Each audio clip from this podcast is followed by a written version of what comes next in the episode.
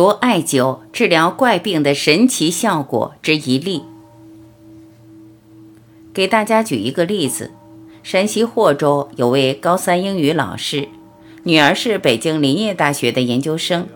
他在海南上本科，到北京林业大学上研究生，几乎七年来，这孩子得了一种病，不管头发怎么洗，每一天头发都像他从雪地里走出来，满头的头皮屑。所以他几乎总是穿着防晒衣，从来不和别人坐近。怕别人发现他头上有头皮屑，极度自闭，也到了谈婚论嫁的年龄。父母为这事儿很操心。试想，如果我们有这样一个孩子，我们心里怎么样？一丑遮百有，一个不足把人生的所有优势，什么研究生，什么父母对他很慈爱，他感觉这些都无力，就觉得低人一等。刚好他妈妈来我们家，可以说像走亲戚一样。我们就像亲人，顺便疗养，带着他来了，不是以他为主。这期间，我发现他这个问题，我就想，阳统阴，这个头皮屑是人体的邪阴，正常的皮肤固不住，正常的皮肤稳定不下来，就是正阴生的不足，是不是？正阴生的不足变成邪阴脱落，最后就成这样一个现状。我就抓住阴阳辩证这个纲领。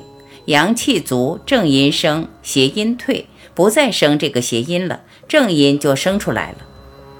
结果那天上午大致是十点多，将近十一点的时候，就把咱们这个艾条的头烧着了。之后我就拿着这个头，在他后背咚咚点上去，按上去按了两下。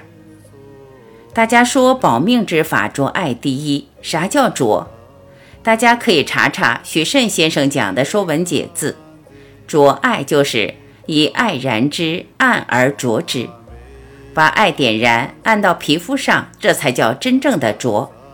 这个方法失传一千八百年，这是真正的着。因为我和他两家像亲人，我就把他当成我自己的女儿。我咚咚给他点了两下，当时孩子在那儿哭，哭了之后，他觉得瞌睡，就回房间睡了。然后下午一点多不到两点，他起来了，头皮屑全部不见，从此以后没了。这个如果不是亲眼所见，很难相信，就这么厉害，就是效果如神。学会着字术，关键时刻能救命。人在生死关头，比如被水淹死、被电打死了，原则上来说。从呼吸停止后的七个小时范围内，有超过百分之二十到百分之三十的希望能救活，关键看用什么方法。这个时候就把艾点燃，按到肚脐关元穴那一带，照着一处痕点，很有可能就活过来了。山西太原有个联通公司的工作人员，无意中看到我这个方法，有一次从南阳坐火车回太原。在火车上，有一个三十六岁的大学生突发心脏猝死。列车员广播：火车上有没有医生？当时有美国回来的博士，有很多国内的医生给这个患者联合会诊。大家看看瞳孔，做做人工呼吸，最后确定人死亡了。这时，这位跟我学过艾灸的人就说：“让我试试吧。”当时他不知道直接点上去的方法，只会用这个面慢慢灸。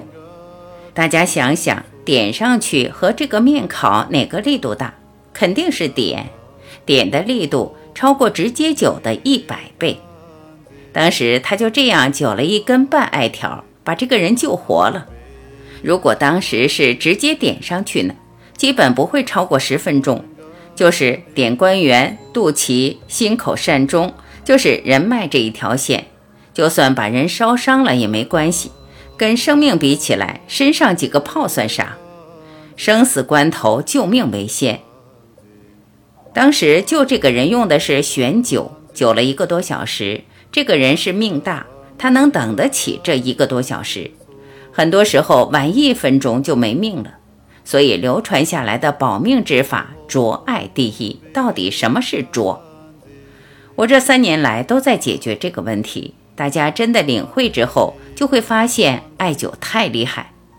就这一根艾条点着在后背上、身上，除了脸之外，哪里点都行，点哪儿都有好处。被蝎子蛰了，点一下就解了，不用对着灸半天，直接点一下就完事儿了，立竿见影。我曾经做过实验，有一次我被一个东西咬了，咬了两个部位。我心想，这不是天意吗？这边灸着，慢慢烤着，那边点一下，看哪个效果好。那当时是咬在我脸上，我就自己做实验，一下点上去，点后非常难受，火辣火辣的。心想还不如慢慢灸呢，可是一会儿就好了。这就是长痛不如短痛，点时难受一下子，舒服后半辈子。所以这个中医的伟大和神奇是谁见谁知道。后来我就经常发感慨：什么世界难题呀，只是没遇到正确的方法。如果遇到正确的方法，就是立竿见影。前天咱们来开课之前，中午实在没办法。洛阳一个学校的校长手腕疼得几乎拿不了筷子，他这就叫发沉，因为他胃口很好，胃口比以前还好。他原来有病，但是心脏已经得到养护，身体好转了。可是手腕疼，而且是冬天不疼，春天疼，这就叫发沉。这个时候应该是增加援军，让他快速出来，一了百了。他对我非常信任，就来找我。我就这样在他手背上灸，然后正心脏这个位置点一下，肩颈这儿点一下，天宗穴点一下。我点的是区域，可不是单独哪个穴。然后又给他这胳膊手腕处砰砰砰点了四五下。这边是引导着让他出来，后边是催着他出，后边是动力，前边是出口。前边点的是打开出口。后边点的是增加动力，同时后背、腰部艾灸也是增加动力，这叫标本兼治。就这样灸了一次，这个困扰了他将近两个月的问题解决了。那天我们十二点四十九完，中午去吃羊肉烩面，到那儿之后，他拿住筷子就开始吃，自己都诧异，怎么一下就好了？当时我心里就在问：除了爱，谁能做到？四逆汤喝三五天也好不了，我真正领教了这个卓爱第一，确实名不虚传，太厉害了。所以我现在跟大家分享这个，大家要体会一下用意。我不是在说我自己多厉害，而是要让大家建立对中医的信心。我要把事实说出来，要为中医代言，为中医作证。谁要说中医不行，听我说说。从去年我就发出过这样的志向，就是中医不亡有我，就这一句话。不要说我再活三十年，就是我今天生命结束，中医也失传不了。中医我自己已经干了十几年，这四年来又培养了多少学生，有多少人受益？很多人不知不觉中掌握了中医的绝学，就是明白阳气的重要性。学会艾灸，学会生活，就这么简单。这样中医就失传不了。更何况我今年是四十三岁，我再干三十年，七十三岁；干四十年，八十三岁；干五十年，九十三岁。我努力活到一百岁，经验越来越丰富。那时候也学学南怀瑾老师，灯蹦到桌子上，越活越好。我要给大家做个证明，越活越好。绝不让中医在我们这一代人手里失传。别人说中医不行，我要让中医更快、更好的发扬光大，这就是我的目标。点灸的手法，为了建立大家对中医的信心，我现在对大家提出个要求：一定要重视，把这个理好好学，把这个技术好好练。对于艾条，直接点在身体上，这样轻轻的是点，这样重重的也是点。点上去按一下再起来，这里面讲究多了。而且点的时候那个用力是寸劲儿，点上去之后很快反弹回来。准确来说，像撞钟一样。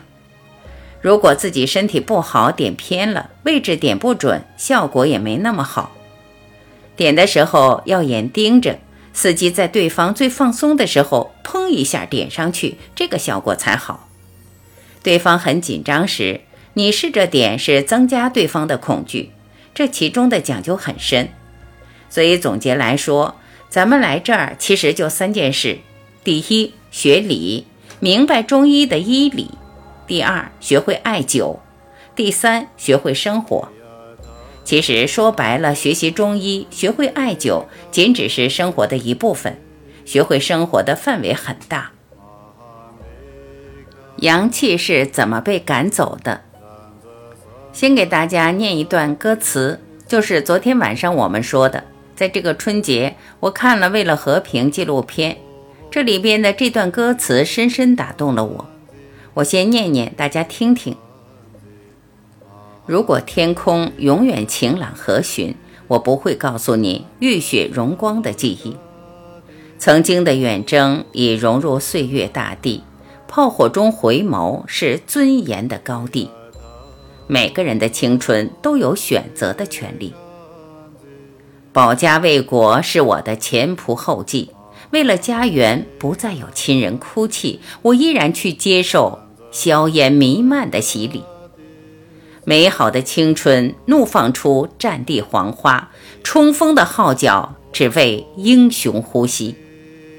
每一代的青春都有成长的定义。捍卫和平，我要去赢得胜利。生命可以老去，没有荣耀绚烂天地。啊，时光荏苒，永志不忘。我把青春的旗帜高高扬起，高高扬起。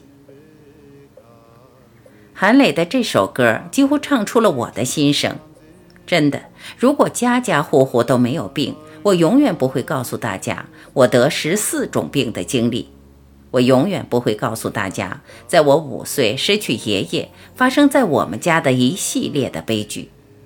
我永远不会告诉大家我在学医过程中经历的点点滴滴。我永远不会告诉大家得病过程中的切肤之痛。我永远不会揭很多人的伤疤。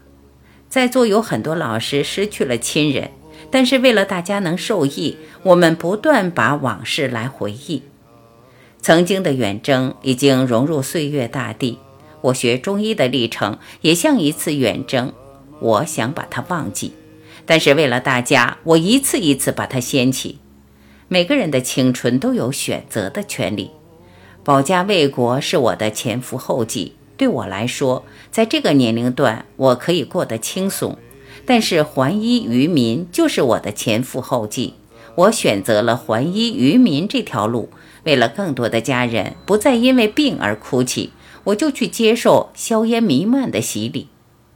这里加个引号，我现在面对的是一个看不见的战场。对现在的医疗体系、假中医，包括和社会上方方面面的一些错误观念，我都在接受着他们的挑战，甚至攻击。但是真正考虑到生命的权益，我就义无反顾。真的，我面对的是一个看不见的战场，随时随地都可能让我灰飞烟灭。所以很多时候，我一再强调，这个课程大家来听，可能就是最后一次。我一般讲课到第三天就喉咙哑，讲一次哑一次。其实我完全可以省着劲儿慢慢来，但我就是把每一次课程当成人生的最后一次，讲出我的肺腑之言。这样不论面对什么，我良心安。我把真理分享出来了，我在良心上觉得对得起大家，对得起我们相识这一场。所以我在今天的课程之前，先把《为了和平》纪录片的主题曲《永志不忘》跟大家分享。永志不忘对和平的担当。我们现在降低一个层次来说，就是为了健康，健康之道，幸福之道在哪儿？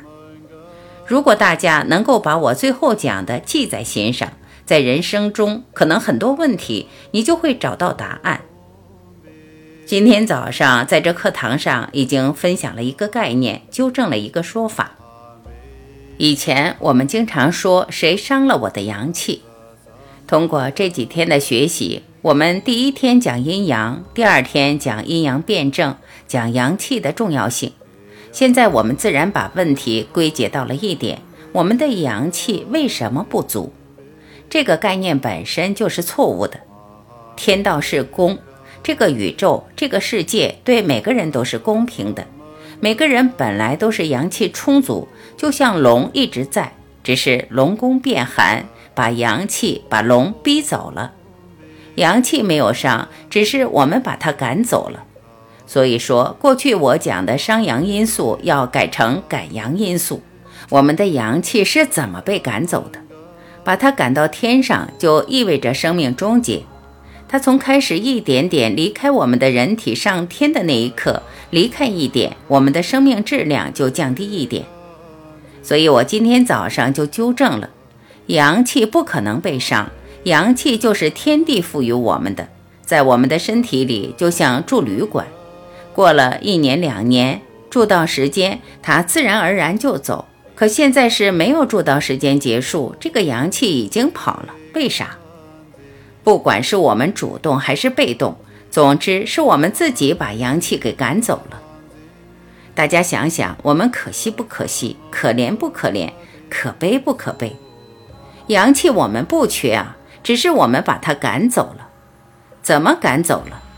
真龙赖以生存的环境，这个龙宫要温暖，要四季如春。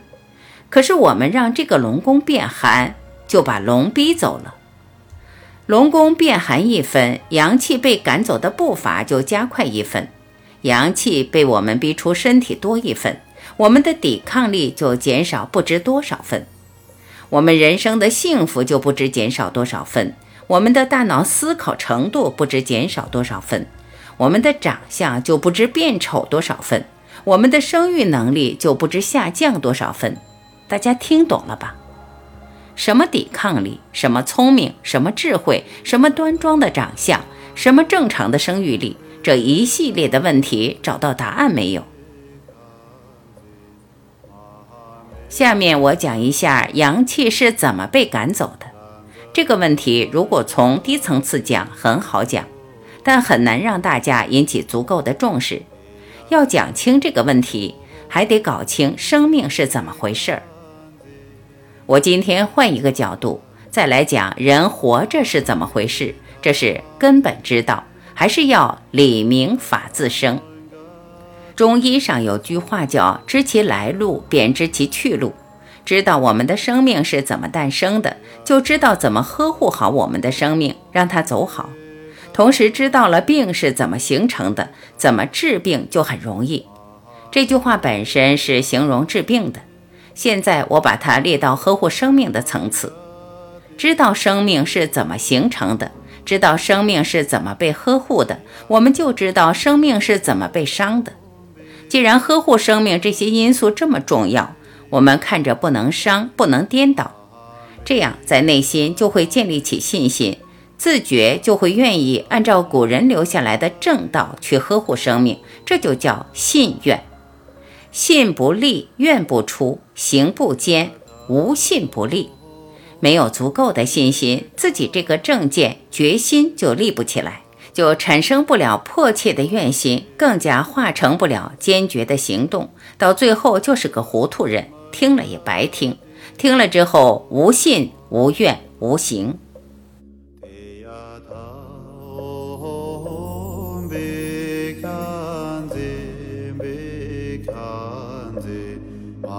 Ambe tanzi ranza samanga de soha